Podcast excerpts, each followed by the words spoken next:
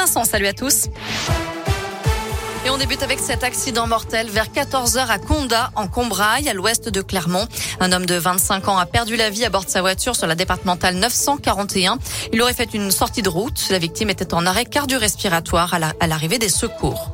8000 renforts supplémentaires jusqu'à la fin de l'année scolaire. C'est l'annonce aujourd'hui du ministre de l'Éducation pour répondre à la colère du monde enseignant. Il promet l'embauche de plus de 3000 professeurs remplaçants, mais aussi des surveillants, des vacataires administratifs et des médiateurs de lutte anti-Covid. Plusieurs Centaines de personnes seront embauchées aussi définitivement via le recours aux listes complémentaires. Le passe vaccinal de retour devant l'Assemblée nationale cet après-midi, puis au Sénat demain. Et ce sont les députés qui auront le dernier mot ce week-end ou lundi, conséquence de l'échec de la commission paritaire hier. Il menaçait de commettre une tuerie dans un établissement scolaire. Un jeune habitant de à Désertine dans l'Allier a été interpellé et hospitalisé en psychiatrie dans la foulée.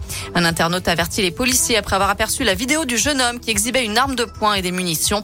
Il aurait reconnu les faits avant d'être examiné par un médecin qui a détecté des problèmes psychiatriques et sa dangerosité. La justice rejette la troisième demande de mise en liberté de Cédric Jubilard. Il est, je vous le rappelle, soupçonné d'avoir tué sa femme Delphine dans le Tarn dans la nuit du 15 au 16 décembre 2020. Les juges d'instruction en charge du dossier ont convoqué le peintre plaquiste pour un nouvel interrogatoire le 11 février. Ils transportent des milliers d'euros chaque jour au péril de leur vie. Les convoyeurs de fonds de l'agence Loomis étaient en grève aujourd'hui partout en France. Ils réclament une augmentation de leur salaire. S'il dure, ce mouvement pourrait entraîner des difficultés d'approvisionnement des distributeurs de billets.